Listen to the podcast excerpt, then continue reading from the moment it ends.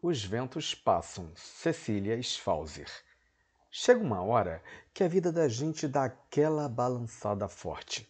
Os ventos sopram impiedosamente, nos pegam despreparados e, confesso, chega a nos jogar no chão. Não existe aquele que possa dizer que nunca caiu com o soprar do vento, que nunca prostou, chorou, pensou em tanta coisa ruim, se sentiu só Acredito que todo aquele que tem sentimento, que é lutador e tem coração, passa por estes momentos difíceis. Mas o bonito de tudo é que Deus não nos deixa prostrados. Não permite que o inimigo do fracasso e da derrota nos vença. Mas faz valer sobre a nossa vida suas promessas, de que todo aquele que nele crer não irá perecer.